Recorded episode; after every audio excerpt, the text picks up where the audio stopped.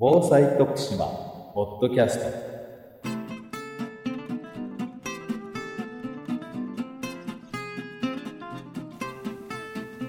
徳島県がお届けする防災徳島ポッドキャスト。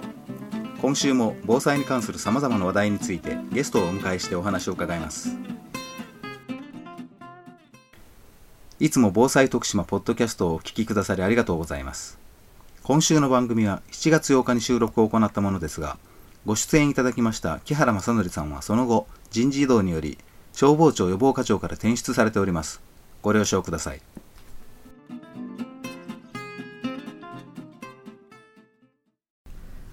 今日は総務省消防庁予防課長の木原正則さんにお越しいただいています。木原さんよろしくお願いします。よろしくお願いします。火災警報器といえば大きな建物ではおなじみなんですけれども消防法及び市町村条例によりすべての住宅に火災警報器の設置が義務付けられているのをご存知でしょうか？今回は私たちの暮らしに直接関係する住宅用火災警報器について木原さんからお話を伺いますまず住宅用火災警報器の設置の義務化について簡単にご紹介いただけますか？はい。今建物の火災で亡くなる人の9割は住宅で亡くなっております。まあ、そういったこととそれからあの平成15年以降ずっと1000人の以上の方が亡くなっているということですね。はい。そういったあの一定量以上の方が亡くなっているということで住民の方によく知っていただきたいと思いますのは、はい、先ほど建物火災のうち9割が住宅で亡くなっていると申し上げましたけども、はい、建物用途別にあの火災の時にどのくらい危ないかという火災が1回起こったらどのぐらい死者が出るかということをまとめてみますとですね、はい、実は病院とか旅館ホテルとか百貨店ではなく住宅が圧倒的に危ないんです。これはなぜかということをいろいろ考えてみますと、はい、やっぱり住宅はあの事業者の管理じゃないんですね。自己責任で管理をするということで、うん、管理の程度がバラバラというか高い人もいますが低い人もいらっしゃると、はい、それから最近高齢化になってて独居老人の方、はい、まあ、この方が大体8%程度いらっしゃる、うん大体400万世帯近くが独居老人世帯なんですよね。ですから非常にあの危ない状況だということ。それから住宅が非常に狭いですね。一般のあのホテルとか病院とかと比べますとですね、えーで火を使いますから出火した場所とその逃げなきゃいけない人がいる場所が極めて近いんです。しかも夜寝てる可能性がある。そうすると気が付くのが遅くなるともう手遅れになるということで住宅というのは意外と危ない空間だということが普通の住民の方はあんまりそういう思いはないと思うんですね。日常生活されてるそうですね。そういう思いはないですね、えー、むしろあの旅館ホテルとかなんか火事が起こったらどうしようと思われるかもしれませんが、はい、実は住宅でそう思っていただきたいんですよね。一番大きなポイントは、はい、高齢者の方が亡くなる確率が高いということなんです。65歳以上の高齢者が住宅火災が起こった時に亡くなる確率は、はい、それ以外の年齢層の方に比べて大体7倍ぐらい。あ7倍もあるんですか、はい、でそういった高齢者の方はこれからあのずっと高齢化が進んでいきますと人口どんどん増えていきますね、はい、ですからあのこのまま放置しておけば住宅火災による死者が増えていくという状況下にありましたので、はい、あの消防法を改正いたしまして条例で基準を定めて全部の住宅に住宅用火災警報器を義務付けるということにさせていただいた、法律改正をしたのは平成16年でございます。亡くなる方が年間1000人以上いらっしゃる、はい、ということなんですけども、はい、効果としては具体的にはどういうものが期待されるんでしょうか、はい、あの夜寝る前の火の始末とかですね、そういうことをきちんとするというのが一番重要なことですけども、うん、まあ、あのそれは人間の注意力っていうのは限界ありますので、万が一の時に備えてですね住宅用火災警報器をつけていただければ逃げ遅れることが少なくなると少なくですね、うん、そういう効果があるというふうに私どもは考えております。で大体統計的に言いますとですね、はい、火事が起こって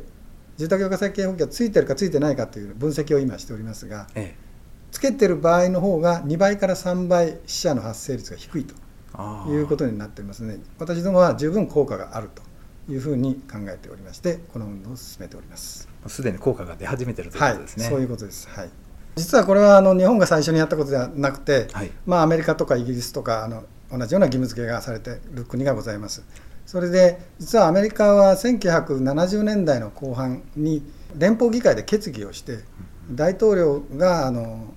全部のアメリカ国民に対してですね、はい、住宅を安全にしておこうという運動をいたしまして今では96%程度ほぼ全部の住宅に住宅用火災警報器がついているという状況になっています。で実際に死者の方はですね、はい。今の日本の人口比でいうと倍ぐらい亡くなってた大体アメリカの人口3億ですけども、はい。その6000人ぐらい亡くなってたんですが今はその3分あ2分の1の約3000人程度まで減っていると、まあ、20年か30年かかってますけども、はい。半分に減らしたと。全部の住宅に住宅用火災警報器を普及させることによって、えー死者を半分に減らしていると。そういう実績もありますので、はい。私どもも目標としては全部の住宅に住宅用火災警報器を普及してさせて住宅火災による死者を半分に減らしたいとこういう目標を掲げて今全国の消防機関が連携しながらこの設置のための措置をしているということでございます。なるほど。半分になるという効果が外国ではすでにはい実証されているわけですね、はい。あのお話を伺って私も早速取り付けをしようと思うんですけれども、はい、よろしくお願いします。個人的にはその取り付けっていうのは簡単にできるものなんでしょうか、はい、住宅用火災警報器の基準というのはあの、はい。法令で決まっておるんですけども、そこの中の1項目に取り付けが容易であることということがあります。でその取り付けが容易であるというのはどういうことかというと一般の人でも簡単につけられると。いうことです。ですからあの天井だとかはい。壁だとかに、まあ、釘とかネジ1本でつけられる。あーいうようなものがあの基本的な構造になっておりまして一般の住民の方は自分で買って自分で取り付けるということを想定しておりましてあ。え工事の人にわざわざ入っていただくということを考えておりません。簡単に自分でできるということですね、これあの取り付ける場所というのははい。決まっているんでしょうか、ええ煙のセンサーですので、はい。火事の時煙はまず天井にまっすぐ上がります。浮力があって、それから天井からあの壁を伝って下に降りてくるというふうな形になります。ですから天井か壁のうちの割と天井に近い方ですね。そういったところにつけるというあ基準が条例で定められておりますこれ部屋というのははい。特に決まってないんでしょうか、部屋はですね、はい。あの基本的には寝室ですね。寝室。それから2階以上に寝室がある場合は、はい。その寝室から避難する場合の階段ですね。避難経路になる階段。そういうところにつけるということになっております。これあの借家の場合はですね、はい。どんなふうに考えればいいんでしょうか、はい、一応法法令上の義務者は、はい。あの大家さんかそこに居住する住人ということになりますが、まあ、そこはよく話し合っていただくということになると思います、まあ、どちらかがつけなきゃその建物そのものが違反の状態になるということでございます、まだそういうお話が大家さんからない場合は、はい。大家さんに問い合わせてみるというのもいいはい。相談していただきたいと思います。はい。今価格も下がってますから あのそう大きな問題になるほどの価格ではないと思います。今はあの値段の話が出たんですけど、具体的にはどれぐらいの価格になるんでしょうか？そうですね。あの法律が施行された平成18年当時ですと、はい。8000円から1万円ぐらいしました、あ結構したんですね、ええ。結構高かったんですけども今ははい。4000円ちょっとぐらいで量販店とか、はい。町の電気屋さんとかで売っております。普及すればどんどん安くなるんですよねこういうものは、ね数が出るると、そうです。ね、はい。ちなみにあの部屋の関係なんですけど、はい。台所っていうのは火を使いますよね、はい。はい。そういう火を使う台所への取り付けというものは義務化されてはないんでしょうか、はい、これはですね条例で決めるものですから、はい。あの一部の都市では台所にも義務付けております。それはあのずっと長いことですね、はい。台所にあの火災警報器をつけましょうという運動をやってるような都市も結構ありましたのでそれからもう一つはあのご指摘のように台所火を使いますからはい。出火件数は圧倒的に台所のが多いんですよ、はい。これはご指摘の通りなんですけども実は死者が発生する火災っていうのは台所の出火の割合は大体10%程度なんです。はで他は大体あの居室から出火ということになります、これなぜかと言いますと、あはい。あの寝てる時間帯が圧倒的に死者の確率が高いんですね。大体3倍から4倍ぐらいあの昼間よりもあの死者の発生確率が高いで寝てる時間帯にあんまり台所を使わないんですよね。ですから寝タバコだとか、はい。あのストーブ冬だとストーブの火が洗濯物かなんかそこら辺のものについたとか。まあ、そういった火災で亡くなる方が圧倒的に多いというデータになっております。でなぜかアメリカも同じように台所ではあの義務付けにはなっておりません。なってないですね、このあの火災警報器、はい。えー平成23年にははい。全国で義務化はい。されるということなんですけれども、普及に向けての補助制度というものはあるんでしょうか、え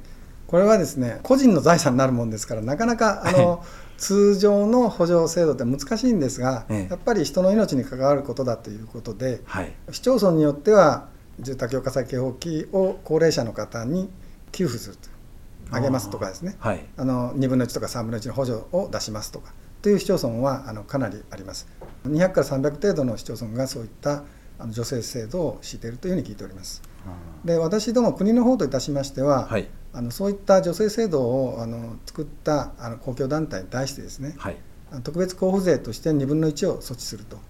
いうことを昨年度からやっておりますし、それからあの昨年と今年のあの補正予算ですね、はい。その中の交付金の中に、住宅火災警報器を普及のために使ってくださいというようなお願いをしておりまして、はい。あのいくつかの団体で実際にその交付金を活用しているという事例がございます。まだつけてないはい。方は市町村の方に問い合わせてみるのもいいかもしれそうませんねですね、あのいろんなあの助成制度とか、はい。それから最初にお問い合わせがあったように、どこにどうつけたらいいかとかはい。いうようないろんな話はあの消防署の方ではい。問い合わせていただければお答えできるような形になっておるはずでございます。消防署になるんですね。はい、それからですね、はい。まあ、一つあの、実は私どもは法律をそういう制度を設けたときに、フリーダイヤルの相談窓口を設けております。はいでフリーダイヤルの電話番号がはい0120-565-911というところです。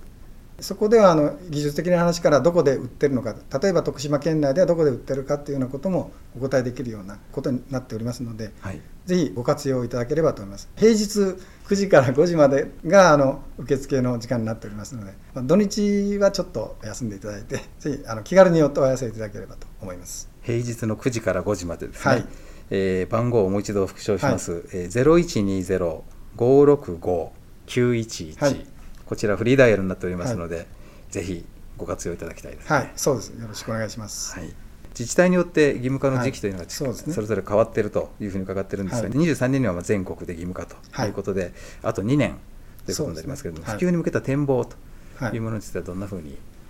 まあ、私どもあの今年の3月の時点ではい。約46%の住宅に普及していると。はい。ですからまだ半分以上うん。の住宅ではられていない状態でございます。現状の展望としてはこのまま推移するとはい。8割程度にしかつかないんじゃないかと思いましてあー。今あの急ピッチでいろんな支援策あるいは情報提供とか体制を整えるとかそういう施策を消防機関にお願いをしております。で消防機関だけではなかなか手が足りないのではい。消防にご理解のあるような婦人防火クラブだとか消防団だとか地域の防災組織あるいは町内会を巻き込んでですねはいあの地域に密着した運動をしていくようにあるいはマスコミの方にもご協力いただきながら国民運動的に展開していきたいということでいろんなあの施策を今あの打って全国消防協会などを通じてですねはい消防機関に働きかけをしているという状況でございます。今日はどうもありがとうございました、はいありがとうございました。よろしくお願いいたします。今週の防災徳島ポッドキャストいかがでしたでしょうか？この番組は徳島県のポータルサイト安心徳島と iTunes ストアからお送りしています。来週もまたお聴きください。